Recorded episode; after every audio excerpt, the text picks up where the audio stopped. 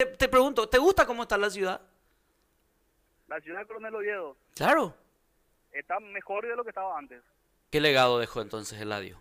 Si vos te fijas, deja un legado cultural muy interesante, ¿verdad? La- la- la- las estatuas, la- las obras que se ven al entrar en la en la en la rotonda, las estatuas de la Virgen, son que- son cuestiones que se ve por mucha gente que, que viene, que se saca fotos.